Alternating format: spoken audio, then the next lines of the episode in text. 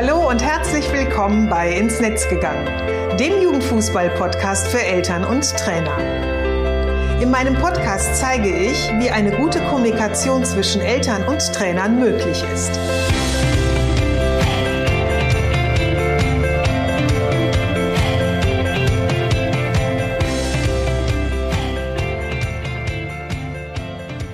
Susanne Amar und helfe TrainerInnen, eine Kommunikation auf Augenhöhe mit den Eltern ihrer SpielerInnen aufzubauen, um ein Team zu werden. Denn nur als Team kann man gewinnen.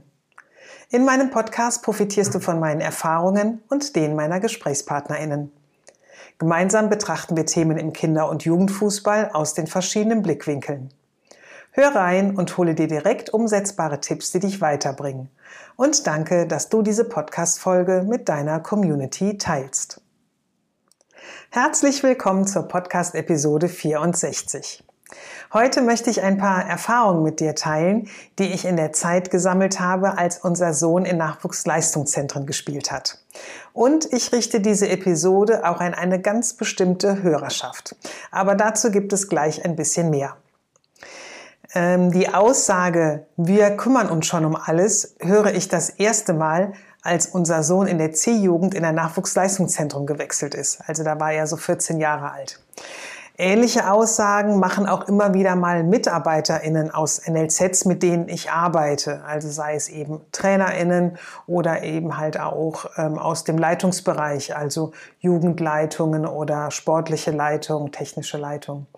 Und gehen wir dann in der Arbeit immer so ein bisschen in die Tiefe, sieht es dann oftmals ganz anders aus mit dieser Aussage, wir kümmern uns schon um alles. Denn ähm, sie entspricht eben nur der halben Wahrheit. Also der Wunsch vieler oder ja fast aller NLZs ist es natürlich, sich optimal um jeden Spieler zu kümmern. Doch hapert die Umsetzung oftmals daran, dass die dafür nötigen Personen beziehungsweise die personellen Strukturen fehlen und meistens auch entsprechende Konzepte. Da meines Erachtens aber genau diese Aufgaben in den Leitungspositionen ansässig sind und verankert sind, möchte ich eben diese Episode dazu nutzen, einmal meine Sichtweise zu teilen, eben in Form auch, dass ich jetzt über meine Erfahrungen spreche und gleichzeitig aber natürlich auch Anregungen geben möchte, ähm, was du verändern kannst. Und ich habe ja eben schon in der Einleitung gesagt, dass ich ähm, die Episode an eine bestimmte Hörerschaft richte, wobei du natürlich, wenn du nicht dazugehören solltest, auch herzlich eingeladen bist, ähm, sie dir anzuhören. Und vielleicht gibt es ja in deiner Community oder in deinem Umfeld jemand, von dem du sagst, boah, für den oder für die wäre die total super. Dann ähm, ja, leite den Link gerne weiter, dass sie sich die dann auch anhören können. Also an wen richte ich die Episode? Ähm, wie ich gerade schon gesagt habe, diese, diese Positionierung der Elternarbeit ist eben in den Leitungspositionen ansässig. Und daher ähm, geht heute so ein bisschen der Inhalt der, der Folge in Richtung der Leiter oder Leiterin eines Nachwuchsleistungszentrums, ähm, technische Leiter, sportliche Leiter, Nachwuchskoordinatoren und eben Personen, ja, die Entscheidungen treffen und tragen, ähm, wie, ob, wie Spieler eben optimal auf und neben dem Platz unterstützt werden können. Und ich werde heute darüber sprechen, welche Erfahrungen ich mit unserem Sohn im Nachwuchsleistungszentrum gemacht habe, welchen Mehrwert ein NLZ hat, wenn es mit den Spielereltern enger zusammenarbeitet und vor allem, was sich als erstes verändern muss, damit eben halt auch die Umsetzung gelingt. Geben Sie Ihr Kind am Tor ab und wir kümmern uns schon um alles. Das ist eine Aussage, die ich zum ersten Mal höre, als unser Sohn mit 14 Jahren ins NLZ wechselt. Und in unserem ersten und ja, es bleibt auch über die Jahre das einzige Gespräch, was wir mit dem damaligen Jugendleiter dieses NLZs geführt haben, erfahre ich recht schnell, dass mir als Elternteil in dieser Welt, also in dieser NLZ-Welt, gar keine wirkliche Aufgabe zufällt. Erstmal. Denn es gibt einen Fahrdienst zum Training und zu den Spielen. Es gibt Physiotherapeuten, Ärzte, die bei Bedarf und Verletzungen aufgesucht werden können. Einen pädagogischen Leiter, der als Bindeglied zwischen Schule und Sport fungiert. Hausaufgabenbetreuung etc. pp. Also für mich hört sich das erstmal alles wahnsinnig großartig an. Ich bin happy, viele Aufgaben abgeben zu können. So die Idee, als Joshua ins NLZ wechselt. Doch die ersten Risse zeigen sich dann relativ schnell, denn bevor die Saison überhaupt richtig beginnt, merken wir, dass vieles für Joshua und uns nicht zutrifft oder nicht zutreffen wird. ähm, beispielsweise der Fahrdienst, der zum äh, Training äh, äh, ähm, genutzt wird, greift bei uns nicht, da Joshua zum vereinbarten Treffpunkt noch im Unterricht sitzt. Die Hausaufgabenbetreuung oder die Nachhilfeangebote sind beispielsweise an Tagen, an denen er bis 16 Uhr in der Schule ist. Also er ist, ähm, geht auf eine Gesamtschule und da ist halt ein festes Konzept, dass zwei Tage in der Woche, das war bei ihm immer der Montag und der Mittwoch, ähm, sind halt lange lange Schultage. Oder auch die physiotherapeutischen Behandlungsmöglichkeiten sind ähm, vollkommen in Ordnung, aber nach einer langen Verletzungsphase, die unser Sohn hatte, eben nicht individuell genug. Und es zeigt sich besonders hier, dass der Blick auf den Einzelnen gar nicht machbar ist. Also um nur ein paar Aspekte zu nennen. Etwas, was mir in ähm, ja, diesen beschriebenen Situationen sehr schnell auffällt, ist, es braucht halt mehr Personal. Denn den Spieler auch über den Sport hinaus, also neben dem Fußball, optimal zu betreuen, das ist ja ein wichtiger Gedanke des NLZs. Und ich kann den Wunsch dahinter ja auch komplett verstehen. Doch kann er vom Personalschlüssel, der in einem NLZ vorhanden ist, meist gar nicht gestemmt werden. Und da ist es eben so ähnlich wie in Schulen oder Kindergärten, wo viel zu viele Kinder auf eine Lehrerin, Erzieherin, einen Lehrer, Erzieher kommen. Und bleiben wir mal in diesem Kontext Schule und Nachwuchsleistungszentren. Da ist es nämlich so, dass in jeder Mannschaft geht meist nur eine Handvoll Spieler auf sogenannte Kooperationsschulen. Und diese Kooperationsschulen, das sind halt Schulen, die sehr eng mit dem NLZ zusammenarbeiten.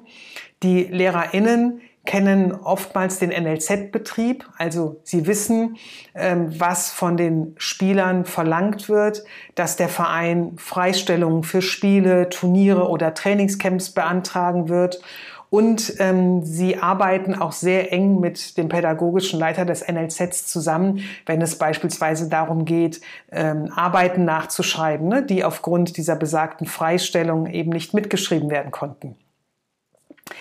Die anderen Spieler aus dieser Mannschaft, die bleiben meist aber auf ihren Schulen. Und ähm, die müssen dann eben die, ja, ich sag mal, die äh, Anforderungen der Schule und ähm, des Vereins selbst organisieren und stemmen.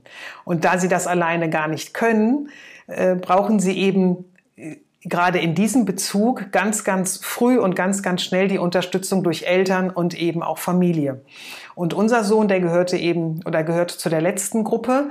Und ähm, ich kann halt sagen, das ist wirklich super anstrengend für ihn und für mich ich war nämlich bei uns in der äh, Familie quasi in Anführungsstrichen die pädagogische Leiterin, die äh, Fußball und Schule versucht hat, da eben zusammenzuhalten und diese zwei Welten miteinander zu verbinden, die eben wirklich wenig voneinander wissen. Also wenn eben ein, ein Spieler auf seine normale Schule geht, da gibt es meistens wenig ähm, LehrerInnen, die da so ein Auge haben. Also äh, unser Sohn hatte damals Glück, dass äh, sein Klassenlehrer sehr sportaffin war und ähm, noch eine Mathelehrerin, die das wirklich ähm, sehr gut einordnen konnten, was er da so alles zu tragen hatte mit Ganztagsschule und mit ähm, NLZ-Training. Vielen anderen LehrerInnen ist diese Welt komplett abhanden gekommen oder noch nicht mal gekommen, das ist blöd gesagt. Ähm, sie kannten die eben einfach überhaupt nicht und hatten dafür auch oftmals sehr wenig Verständnis. Also hier ist eben ganz schnell das Kind in den Brunnen gefallen, wenn Eltern eben der Aussage des NLZs folgen und davon ausgehen, dass sich eben um alles das NLZ ab sofort kümmert und sie eben da nicht mehr so viel ähm, Unterstützung bieten müssen. Ähm? Und eins ist ja nun auch klar, wenn eben nicht genug Manpower von Seiten des NLZs da ist, dann führt das halt zwangsläufig auch dazu, dass dann eben jemand einspringen muss. Und das ist in den meisten Fällen, so wie ich es kennengelernt habe und wie ich es auch heute immer noch ähm, kenne von Eltern, deren ähm, Sohn im NLZ spielt, dass dann eben Eltern sehr, sehr schnell einspringen. Jetzt gibt es ja noch die andere, den anderen Blick des NLZs auf die Eltern und viele NLZs haben ja so ein bisschen die Haltung, Eltern wollen wir nicht in unserem NLZ haben oder wir wollen sie nicht so eng hier mit einbinden in die Arbeit. Ich muss sagen, ich finde, das ist eine Aussage, die für mich 2022 einfach nicht mehr realistisch ist und die komplett am Bedarf vorbeigeht. Nämlich der Nachwuchsfußball hat sich in den letzten Jahren ja so extrem weiterentwickelt. Also wir sprechen ja auch immer mehr davon, dass es so der Abklatsch des Profifußballs ist, dass einfach diese ganzen zusätzlichen Anforderungen, die einmal an das NLZ, an das Trainerteam, an die verschiedenen AbteilungsleiterInnen und aber auch an den, äh, die Spieler gerichtet wird, dass das alleine gar nicht mehr zu bewältigen ist. Und ähm, gerade im Hinblick, dass ja das NLZ den Spieler erfolgreich ausbilden möchte, bestmöglichst ausbilden will. Das ist ja eben das Hauptziel eines NLZs. Und einfach um hier dieses Optimum herauszuholen, sollten meines Erachtens alle verfügbaren Ressourcen genutzt werden. Und dafür, dazu gehören für mich eben auch die Eltern. Natürlich ist auch immer dabei zu beachten, dass Eltern keine Fußballexperten sind oder ja, kaum einer. Also auch die, die sagen, ich habe selber mal Fußball gespielt, ich kenne mich im Fußball aus, kennen in den seltenen Fällen die NLZ-Welt, die ja nun einfach nochmal ein erheblicher Unterschied zum ähm, Amateurfußball beispielsweise ist. Und damit bedeutet es auch, dass ähm, auch diese Eltern oftmals keine Experten sind und nicht wirklich viel Ahnung von einem NLZ-Betrieb haben. Damit jedoch Eltern optimal ihr Kind begleiten können und eben gleichzeitig mit diesen, dieser Begleitung auch dich in deiner Arbeit unterstützen können, brauchen sie Wissen. Und das bekommen sie aber nur, wenn du ihnen das eben wirklich zur Verfügung stellst. Und da kann ich immer nur wieder ermutigen, je transparenter und auch strukturierter du ihnen die Infos gibst, desto eher machst du sie eben wirklich zu einem kompetenten Unterstützer deiner Arbeit und eben zu einem kompetenten Begleiter für ihr Kind. Und gerade vor allem in den Bereichen, die außerhalb des Fußballplatzes liegen. Denn mit denen ähm, sehen sich ja wirklich viele Eltern oder viele Familien konfrontiert, auch wenn ihr Sohn schon volljährig ist, also wenn er auch schon in der A-Jugend spielt. Denn die, die nicht im Internat oder bei Gastfamilien leben, was ja auch oftmals in NLZs Möglichkeiten sind, die wohnen größtenteils noch zu Hause. Beziehungsweise auch da ist es so ähnlich, wie ich es eben aus dem, äh, aus dem äh, Umfeld der Kooperationsschulen beschrieben habe. Auch immer nur ein Teil aus einer Mannschaft wohnt im Internat oder bei Gastfamilien. Das Gros wohnt dann doch immer noch zu Hause. Und da ist es halt eben so, dass ähm, da die Eltern äh, ja auch immer noch recht viel gefordert sind. Und da geht es beispielsweise um solche Themen wie mh, hm, Ernährung ist zum Beispiel so ein Thema. Ne? Also auch wenn ähm, die Jungs schon 16, 17, 18, 19 sind, Meistens ist es aber so, wenn sie zu Hause wohnen, dass die nicht selber einkaufen gehen, sondern eben die Eltern, meistens Mutter, dann doch abends kocht oder am Wochenende nach so einem Spiel kocht. Und da ist es, wäre es halt einfach super, super wichtig, wenn die Eltern da richtig gut abgeholt würden, um zu ähm, sehen, wie kann ich hier meinen Sohn optimal ernährungsmäßig unterstützen, damit jetzt beispielsweise nach einem Spiel die Regeneration richtig gut einsetzen kann. Nur mal so als ein äh, Beispiel genannt. Und ähm, Eltern eben genau an solchen Punkten bestmöglich zu informieren, das bietet halt auch einen riesengroßen Mehrwert für alle. In, und da sage ich halt auch immer, dieses Eltern ins Boot holen, das macht wirklich richtig viel Sinn. Und ähm, wir gehen ja auch eher in die Veränderung, wenn wir wissen, was für uns am Ende herausspringt.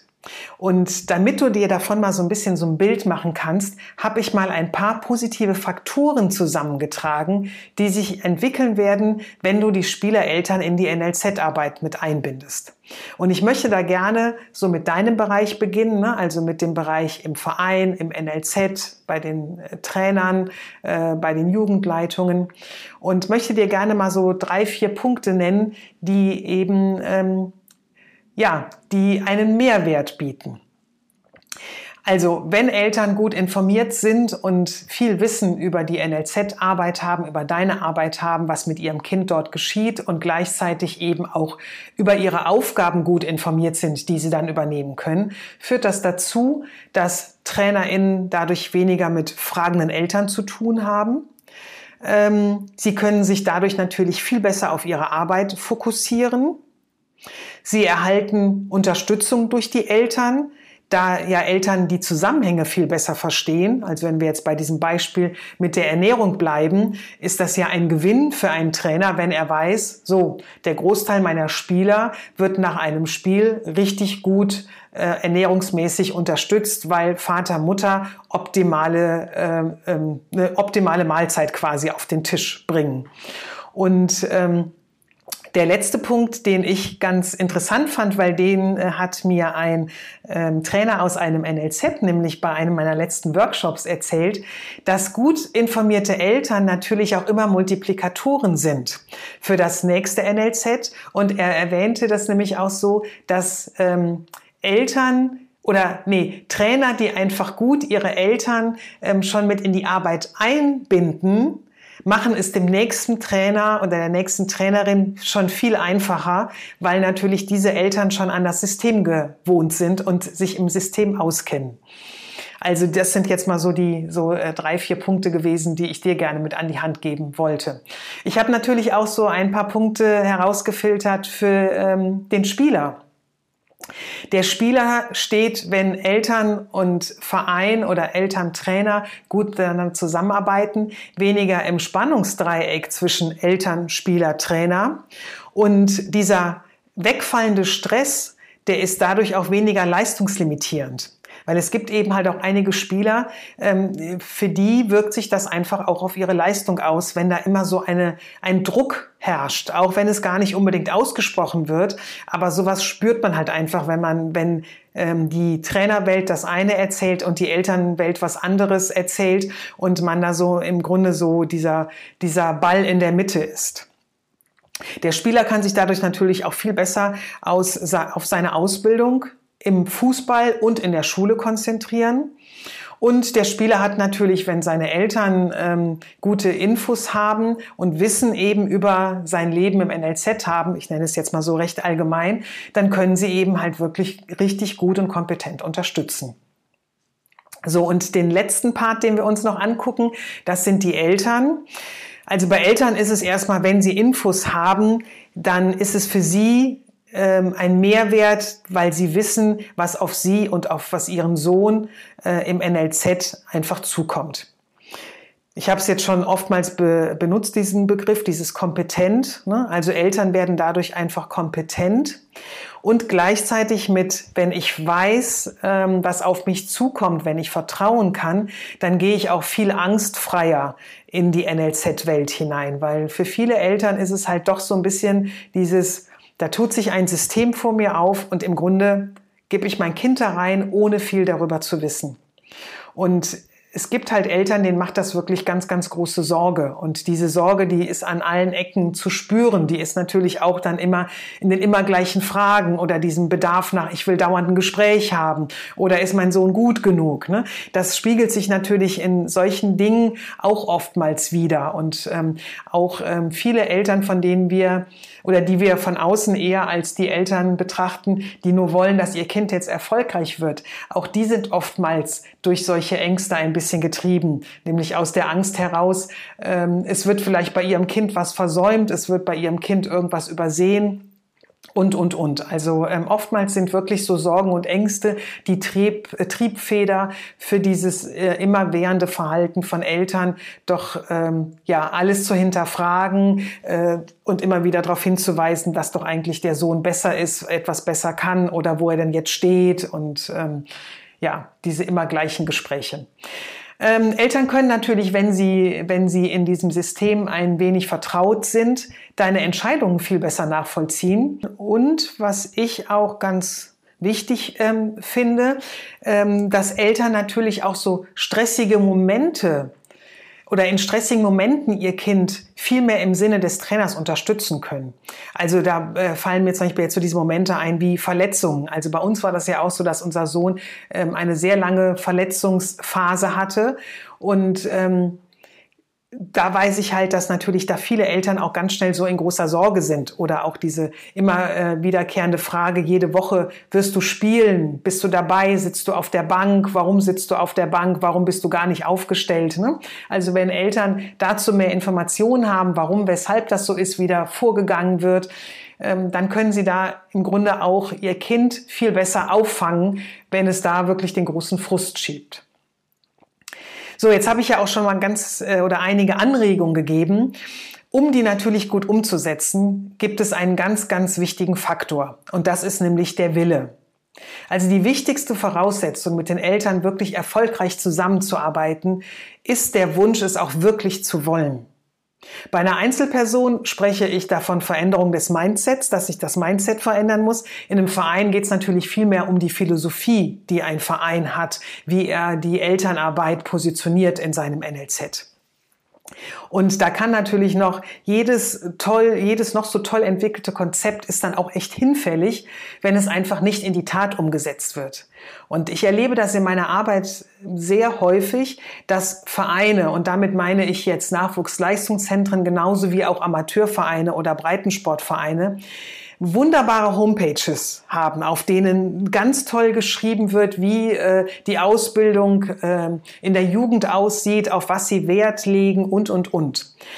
Ähm, schauen wir uns aber dann mal die Realität an, ist sie nämlich oftmals ganz anders. Denn das, was auf der Homepage steht, wird nicht auf und neben dem Platz auch gelebt. Und ähm, da ist dann natürlich ganz schnell zu sehen, dass es da nicht wirklich darum geht, den Wunsch der Zusammenarbeit auch wirklich umzusetzen.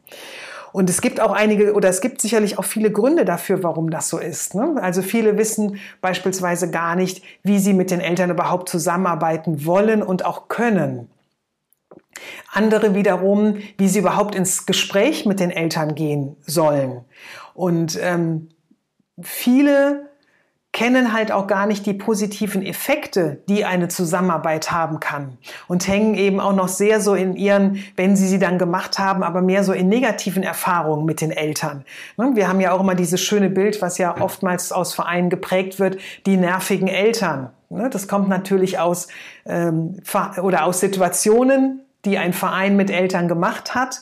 Und es liegt halt in der Vergangenheit, aber es hilft auch immer sehr, den Blick nach vorne zu richten und eben ähm, zu schauen, naja, was, was können wir ab jetzt eben anders machen? Und es gibt halt eben auch einige, die sagen, oh, wir machen mal lieber gar nichts.